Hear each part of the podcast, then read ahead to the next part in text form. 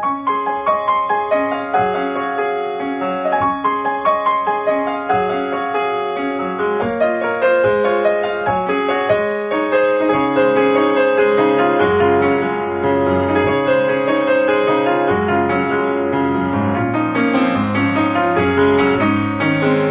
さんこんばんは、ミッチェルです。いかがお過ごしでしょうか？本日は2月の7日となります。2月7日、ニーナ、ね、ニーナですけども、はい。さあ、このラブミッションという番組は、恋愛、夢、ご縁をテーマに不可能を可能にするをモットーにいたしました。私、ミッチェルがお話をしていくという番組となっております。先週、そして、えーその、さらに前の週もですね、迷っているというね、お話をしておりましたけれども、ついに、このミッチェル、昨日、結論を出しました。まあいろんな方からいろんな意見をいただいて、そして自分の中でいろんなことを噛み砕いて、えーしっかりと悩んだからこそいろいろ見えてきたものもあって、それはちょっと今日みんなに伝えたいなと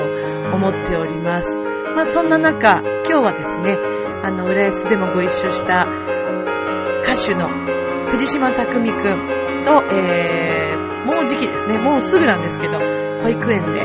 演奏なんかしたりもするのでね、えー、今日ちょっと、あの、匠くんの教室に伺ったんで、ちょっとそんなお話もしていきたいと思います。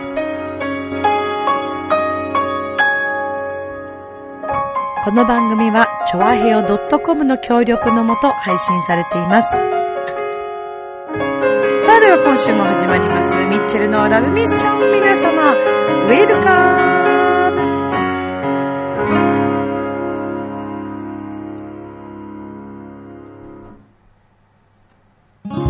挑戦してみたいと描いた夢は手に届く夢だから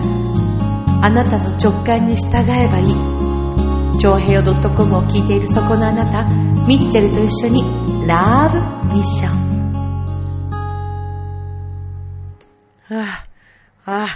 いうことで。すいませんね。この今回のメッセージすごい何回も何テイク目だっていうぐらいちょっと取り直しちゃった。まあ、というぐらいね、ちゃんとしっかり伝えたいなと思って、えー、今日からまたメッセージが変わりましたけれども、改めまして皆さんこんばんは、ミッチェルでーす。イェーイ、こんばんは。さあ、2月の7日、ニーナですね。ニーナってね、あの、イタリア歌曲、イタリア語の古典の歌曲集に、ニーナっていう曲がありましてね。人の名前だったかと思いますけど、はい。あの、ちょっと、ちょっと暗めな曲なんですけど、とってもいい曲で、ニーナってね。だから2月の7日のお誕生日の子が、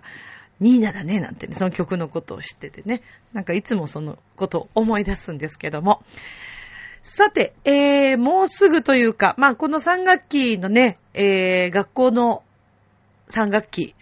3学期、学校の3学期だよね。そりゃそうだ。が始まりましたね。で、この時期は、わりかし学校公演というのも、そんなに多い時期ではないんですけれども、まあ、今週から、はい、スタートいたします。なのでまた久しぶりにこうメンバーに会うのが楽しみなんですけど、2月と3月ですね、にまあ数回に分けてまた学校の公演にも行くんですが、とともに今週はですね、もう一つ、えー楽しいことがあって、もう何度もお世話になってるんですけれどもですね、保育園に、はい、演奏に行きます。で、あの、いろんな方をお連れしているんですけれども、以前にも浦安つながりのね、コンサートでつながった方お連れしてるんですけども、今回はですね、えーこちらもやはり浦安でつながった方で、えー前からきっとこの保育園での演奏、向いてるだろうなぁと思っていたんですけれども、やっとそれが実現いたします。今回お連れするのはですね、この前のピアクリスマス、ピアホワイトクリスマスコンサートで、私がドハマりした曲、クリスマスタイムウィズユーを一緒に歌った藤島匠くんをお連れして、はい、ご一緒するわけなんですけど、今日ちょっとそのリハーサルがありまして、で、あの、その、コンサートはですね、もともと私の大学の、えー時代のですね、まあ、あの自分の師匠でもある方の、えー先生のですね、同期の、えー、方が、まあ、リトミックとかをね、レッスンされている保育園で、とっても素敵な保育園なんですけど、ちょっとまあ、名前の方は伏せさせていただくんですが、でもあのー、日当たりも良く、環境もとにかく良く、先生たちのですね、えー、もうどこからでも面に届くような作りの保育園で、えー、創作活動をしたりとか、もうなんか、もうそこら中にですね、みんなの子供たちの作ったものが飾ってあって、それがまたね、おしゃれで可愛いんです、とっても。すごく凝ってるの。しかも、そちらで作るお菓子とかっていうのもすごく美味しくて、毎回私はそれも楽しみにしているんですけども、今回もあのご依頼いただいて、もう6年目ぐらいですかね。ちょっと毎年ではなかったと思いますが、でも結構コンスタントに、はい、伺わせていただいておりまして、えー、今回も何回目かになりますけれども、伺います。で、あのー、そうですね、匠くんとは以前に、え、アンナと雪の女王の曲とかをね、クリスマスのコンサートで歌わせてもらったりする、したんですけども、まあ、今回はね、どんな歌を歌うのか、えー、それを保育園のね、みんなのお楽しみということで、え、で、練習を今日したんですけども、その練習する場所をですね、今回あの、たくみくんに提供してもらいまして、まあ、あの、たくみくんは高田の馬場で、ボーカルスタジオのですね、まあ、オーナーと言っていいんですかね。はい。で、しかも、まあ、あの、レッスンもね、されて、まあ、本当に歌がとっても上手なんですよ。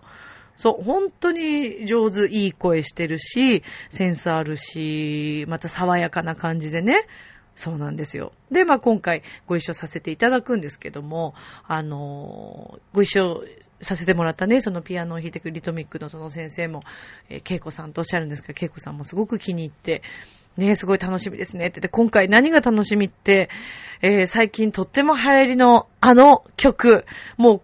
う、ね、去年からこの曲を聴かない日がなかったんじゃないかっていうぐらい、かなり聴いてた、あの、USA、USA よね、はい。USA をやるんですけれども、これがもう楽しくて まあ、初めてリハで今日こう合わせたんですけど、とっても楽しくてですね。いや、楽しみ。本当にこれきっと子供たちにも、親御さんたちにも楽しんでいただけるんじゃないかなと思って、今からすごくワクワクしていますけれども。でね、その高田の馬場の、えっ、ー、と、ボーカルレッスン、お部屋、まあお借りしたんですけど、またこれがセンスが良くてね、お部屋の。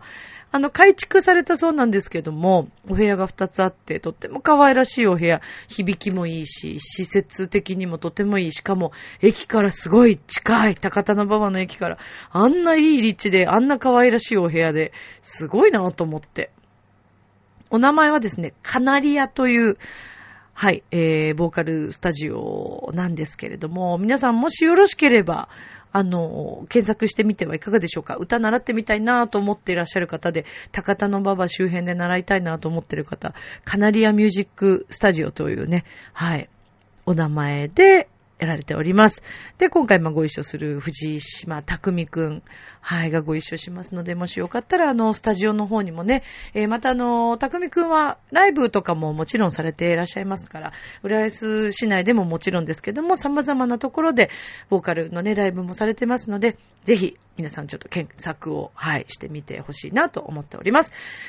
さあまあそんなこんなで先週先々週と私が散々悩み悩んだね。自分の夢。もうさ、連日全然答え出なくて、いろんな本とか読んでさ、とかいろんなメッセージを聞いたり、で、こう、研ぎ澄ましていろんな何か来るかなと思って待ってたりとかね。自然なそのね、よく言われる宇宙からのこうメッセージみたいなね、感じで何か来るかなと思ってこう待ってたんですけど。これがでも面白いもんですよ、皆さん。おみくじとかまあ引いてみたりもしたんですね。半吉っていうのが出るんですね。これはまああの、結果的にどういうことかと申しますと、私自身が迷っていたからですね、これ。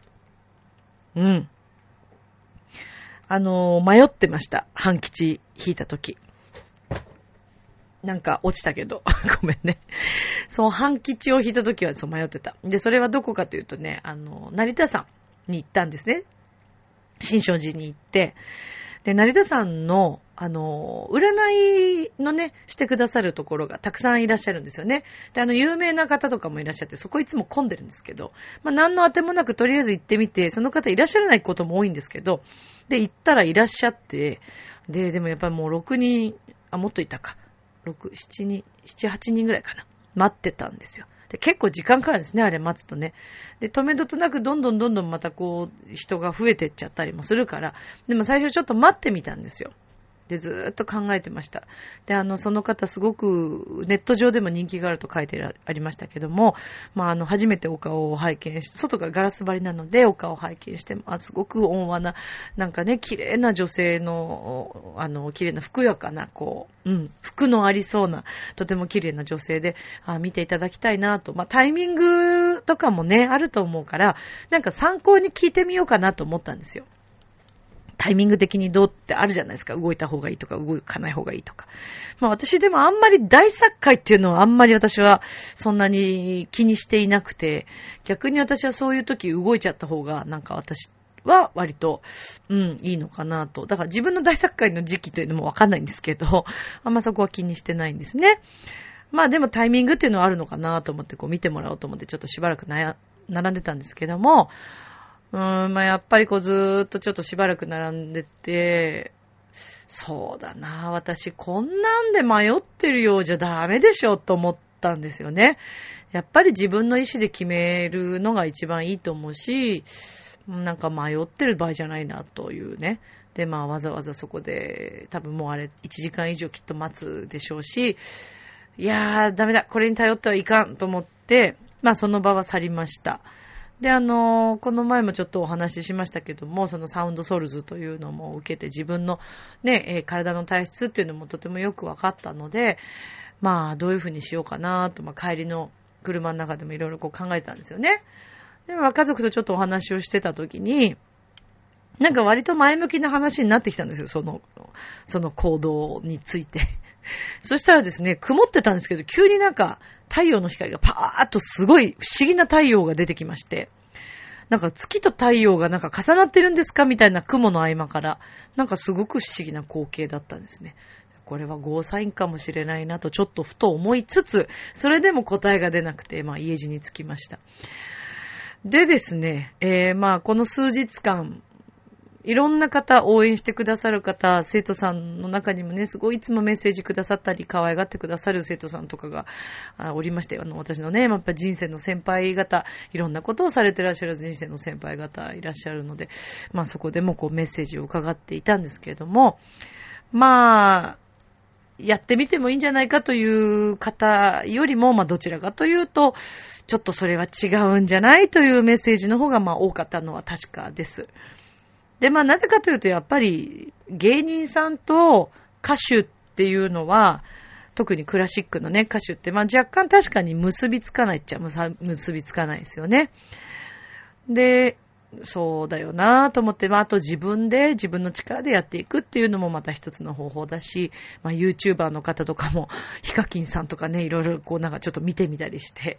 改めて拝見したりして、みんなどういうふうにやってるのかなとかこう見てたんですね。で、えー、ちなみにですね、ラブミッションの中ではちょっとお伝えするのを初めてになっちゃいましたけれども、実はあの先週の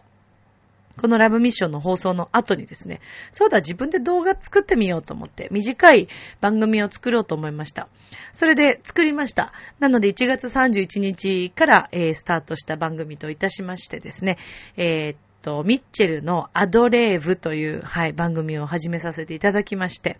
そのアドレーブという番組、あの、YouTube に載ってます。で、あの、まだ1回目で最初ご紹介っていうか、まあ、ご挨拶ぐらいなんですけども、まあ、今日もこの後、ちょっとアドレーブの方も、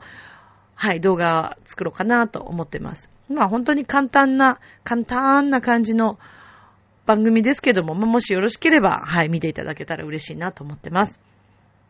で、まあその中では楽しいこととか自分の挑戦すること、自分の好きなものとか、前向きなものとかみんなが楽しくなるようなもの。とにかく、でもみんながというよりも私が楽しいもの。一方的に、はい、お伝えしていきたいなというふうに思っているので、まあもしよろしければご覧になっていただけたら嬉しいです。はい。で、まあ、吉本工業の NSC に行くということは、もしかするといろいろなことが、まあ、犠牲になる可能性もあります。まあ、仕事だったりとかね、えー、これまで気づいたものだったりとか、それからまあメッセージをいただいた方の中には、まあ、できたらもう絶対そういうところではなく自分でやってほしいと言ってくださった方もいらっしゃったし、うん。まあ、本当に、あの、たくさんのご意見をいただいて、いただいて、で、すべて受け止めて、で、もう一回自分に問いました。もう、だから本当に自分に問いただした数日間。もう24時間寝てる時も問いただしてたんじゃないかっていうぐらい問いただしましてね。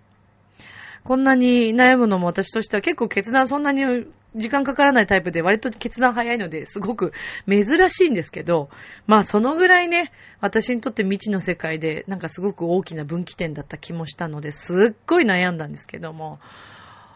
もう、もうね、でもね、わ、わかりました。自分の中でどっかに答えは出てたみたいです。うん。まあ何よりも不安だったということが、自分の体にそれが反応してしまって、おみくじを引く時もそうでしたけれども、サウンドソウルズで見ていただいた時も、なんか自分の気持ちは、あんまりそっちに行くっていう体のその心の我慢ではなかった部分もありました。で、あれはおそらくきっと自分の不安感とか、えー、できるのだろうかという、どちらかというと、やりたいけれど、やっていけるのかなとか、えー、事業と仕事の兼ね合いどうしていくのかなとか、うん、そうですね。で、まあ、お仕事できなくなっちゃえばもちろん生活にも支障が出てくるので、その辺どうするのかなとかね。いろんなことを考えていたんですけども、でもね、結論としましては、そんなことを考えていては何も進まないなということ。えー、それからやりたかったことをやらずして後悔するよりも、やって、ダメならダメでやめる。で、えー、確かに学費もかかります。安くはないです。だからそれを、あ、なんか、あのー、今メッセージが来ましたね。このことについてのメッセージが来ました。あら、ちょっといいタイミングじゃないですか悔いのないように頑張ってくださいというメールをいただきましたよ。ありがとうございます。私、あの、携帯の方のメッセージ、この、パソコンの方にも飛ぶようになっていたりするので、ありがとうございます。このメッセージをくださったのはきっと、きっときっと、ともみちゃんのママだね。ありがとうございます。ちょっと今、詳しく番号とかが、あの、名前が見れなかったんであれなんですけど、多分、ともみちゃんのママだな。ありがとうございます。そうなんですよ。ということでね。なので、もう私は、はい、腹をくくりました。もう何があっても、ごめんなさい。ちょっと本当にこの1年間いろんな方に迷惑をかけるかもしれない。だけれども、子供の時からずっとやってみたかった芸能界という場所、それからタレント、えー、芸人さんという道、演技、それからもうすべてだよね。舞台から含めてすべて。すべてを、やっぱりね、一度は踏んでみなくては何も始まらんなと思いました。なので、えー、ちょっと本当にどういうことになるのかっていうのは全く未知なんですけど、やれることだけやってみようかなというふうに、えー、思いまして、ということなので、結果的に、えー、私、今年、はい、吉本工業、NSC、行ってみたいと思います。イェーイ。イェーイ、行ってみたいと思います。もう、これ以上悩んでもしょうがない。多分きっと、やめたらやめたで後悔する。で、行ったら自分の判断で行ったんだから、もう後悔しようが何しようが、ね。でもやることに意義があるのかなと。またこれで私、やめていかないで、一歩そこ足踏み込まなかったら、見てないわけだから、どういう世界かも分かってないから、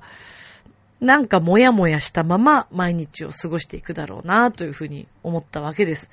なのでそれだったらもうチャレンジして見てみて自分に合わなかったり自分に向いてなかったりそれやってみなきゃわかんないからね。やってみて向いてなかったらもうスパッとその道は諦めようと思います。まあ、やっぱりそれでもね、すぐにというよりもしばらく時間もかかると思うし、えー、ネタとかもね、書いていかなくてはいけないわけですから、どんな風になるかはもちろんわからないんですけども、まあでもやってみて、はい。そこでこう決めていこうかなと思っています。で、面白いのが、あの、自分としては、この NSC に行こうというのを決めて、えっ、ー、と、その後ですね、いろんなちょっとこう、神社とかお参りに行った時に、その時はね、大吉が出てたんですよ。やっぱその時って自分の気持ちがそうなんですよね。もう行くって決めた時だったから。で、合格発表来て、その日に私がいつもお世話になってる場所があるんですけれども、で、そこ、私すごい好きな場所いくつかあるんだけど、その中の、特にすごく、あのー、支えていただいているというのかな。かなり私はそこは強い力がある場所だと思っております。赤坂にあります、豊川稲荷さん。はい。えー、ダキニ新店さんという方がいらっしゃるんですすごく健やかで綺麗な可愛らしい女性がいるんですけれども、はい、が、あの、ダキニ新店さんというんですね。ダキニ新店さん、今私これパソコン作ってますけど、この録音しながらも私の目の前にもですね、こう、はい、お守りが飾ってありまして、ダキニ新店さんの。で、ダキニ新店さんにもいろいろ、こう、心の中でお話をしたわけですよ、中にこう入って。で、まあ、それでどうかなと思って。で、その後おみくじ引いて、やっぱりその時大吉が出たりとか。まあだからね、自分の気持ちがそうならそうなんですよ。だけど、成田さん行って半吉が出たっていうのはもう本当に迷ってて、わかんないってなってたの。そしたら半吉が出ました。で、えー、ちなみにもう一つ、あの、Facebook 上でも私はすごく最大に迷ってますみたいなことを書いたら、何人かメッセージをありがたくいただいたんですけどもね。えー、っと、以前にもあの、大阪の方でお世話になりました、あの、調和表も大変お世話になっております、リエさんにもメッセージをいただき、ありがたいメッセージをいただき、それから、葛飾吹奏楽団のね、えー、私ご一緒した時の、えー、奏者でもいらっしゃいました、えー、コッシーさんにもですね、メッセージをいただいて、で、コッシーさんのメッセージがですね、そうなんですよ。コイン、コインでちょっとやってみたらどうかと。で、普通にね、ほら、裏表行く行かないでま決めて、コインこう投げるじゃないですか。で、しばらくちょっとで、そのメッセージ見る前にやってたんですけど、こう投げるでしょ？そしたら、行かないっていう方に出る、出たわけですよ。3回ぐらい続けて。で、行かないって出て、これで決めようと思ったのに、行かないって出出たら、なんか、あれ？みたいな。あれちょっともう一回やってみようかな。だからその出た結果が嫌だったんだろうね。行かないになっちゃったのがすごくなんか嫌だったみたいで、そしたらもう一回コッシーさんのメッセージ見たら、それちょっと裏表決めるでしょ？でやるでしょ？で、もう一回その、じゃあコイン投げた手の上にこう、来て、すぐに開かないで、もう一回心に問い出すと。例えばじゃあ表だったら行く、裏だったら行かないみたいな。もう一回それを問いただす。で、それを開ける。で、開けた時に、どう感じるか、心が。それが本当の答えじゃないかというメッセージをいただいたわけですよ。その通りでしたね。あの、要はだから、行かないっていう方に何度も出て、え、嘘嘘え、ほ、本当に？みたいな、みたいな。問いただしてるんですよ、自分に。で、問いただしてるし、いや、もう一回やってみようかなって。で、それって、行かないって出てるんだから、行くに出てほしいんだよね、きっとね。そう。だから、あ、やっぱり私行きたいんだなって、改めて思いました。それはそうですよ。だって、2年前もね、そんなオープンカレッジに行って、ずっと考えて、毎年この時期になると考え、今年もそう思って、で、今年はオーディション、面接オーディションに行くっていう行動まで移したわけだから、よほどの自分の中で気持ちがなければ、私も結構デブ症でそういう部分は、あの、新しいところに飛び込むのって結構ね、苦手だったりするんですよ。怖かったりするの。なのに、そこに行ったってことは、やっぱそういう気持ちがあったわけだから、あまあ、そう考えると、もう行動に起こしてる時点でね、気持ちがそうなってるなっていうのももちろんあったし、えー、そうやってコインでやってみたときにそういう風に思ったり。あとはね、私ね、結構最近ね、この、何度か、メルカリの中に占いっていうのがあるんですね。で、占いには頼らないと言いつつも、ダウンジングってあるんですよ。で、これ私面白いなと思ってて、で、あの、その方すごく結構評判のいい方でね、その、あの、みな、えっ、ー、と、メルカリ上でも。で、なんとなく私そういうのも写真とかそういうので見て割と感じれるタイプなんで、えこの人にはちょっと見てもらいたいなって。すごい安いんですよ。555円とかで3つまでダウンジング。ダウンジングって何かっていうと、まあ、振り子みたいな感じで、イエスかノーかで答えられることを聞くと、まあ、その振り子の振り具合でどっちかっていうのでこう見てくれるっていう面白いんです。で、以前も一回、その、オーディションを受けに行く前、まあ、話の一つのね、自分の何か参考に、その方、新潟に住んでらっしゃる方だと思いますね。そうそう、新潟の方。で、えー、まあ昔からその方はすごく不思議な力のある方のようで、で、まああの、その方はそのダウンジングっていうのとタロットと両方やってらっしゃるんですけど、で、ダウンジング見てもらった時に、今年やっぱり受けた方がいいっていう風な答えが出たんですね。で、まあ、その他のことに関してもちょっといくつか見てもらったものがあって、もうそれは本当正しかったんですよね。で、またここでちょっとこれだけ不安で、もう大体もう決まったんだよ。それで気持ちを決まったんだけど、もう一回聞いてみようと思って、で、メッセージ送って、でもじゃあ見てくださいって言ってこ見てもらって、そしたらやっぱり今年行った方がいいと。ということ。それから、えー、まあ、おそらくね、いろんな他の項目も聞いてみたんですけれども、もうあとはこれ自分次第なんだなというのがよーくわかりましたので、まあ私が本当に不安がっているのは、そりゃそうですよ。ネタなんて書いたことないし、うーん、怖いよね、そりゃね。だけど、怖いんじゃなくって、その結果はどうであれ、とにかく、やりたい。ずっとやりたかった。それから、やっぱり好き、その世界が。うん。で、私は最終的にというか、もちろんその音楽、うん、それはもちろん絶対にやめることがないし、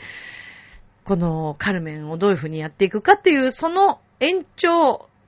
の中というか、まあそれが含めての今回の決断なので、えこれまでも私いろんなアルバイトしてきました。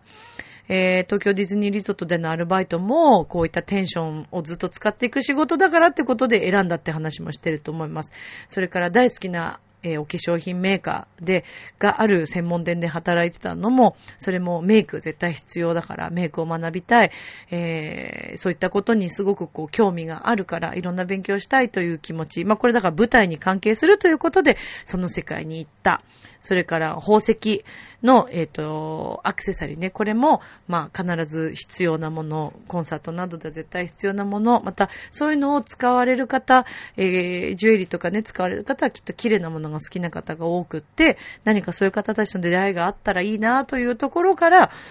行きました。でもなんか、とにかくすべてコンサートに関すること、音楽、自分で舞台をやっていく上で必要なことしかやってないんです、これまでも。遠回りかもしれないけど、それしかやってない。必ずそこに根底にそれがあるんです。なので、もうね、自分の勘を信じてあげようと思いました。勘とやりたい気持ちに素直になってみようと。ある部分でどっかでこう逃げていたというか、諦めていたというか、封じ込めていた部分の蓋を今、まさに開けた状態です。でもなんかすごく面白い気分で今。もう決めたらね、なんかもう楽しくてしょうがなくなってきてるんです、今。で、実際に私は明日、えー、和牛さんの出るルミネ座吉本初めて見に行ってみたいと思います。明日もスマイルでラブミッション今日もありがとう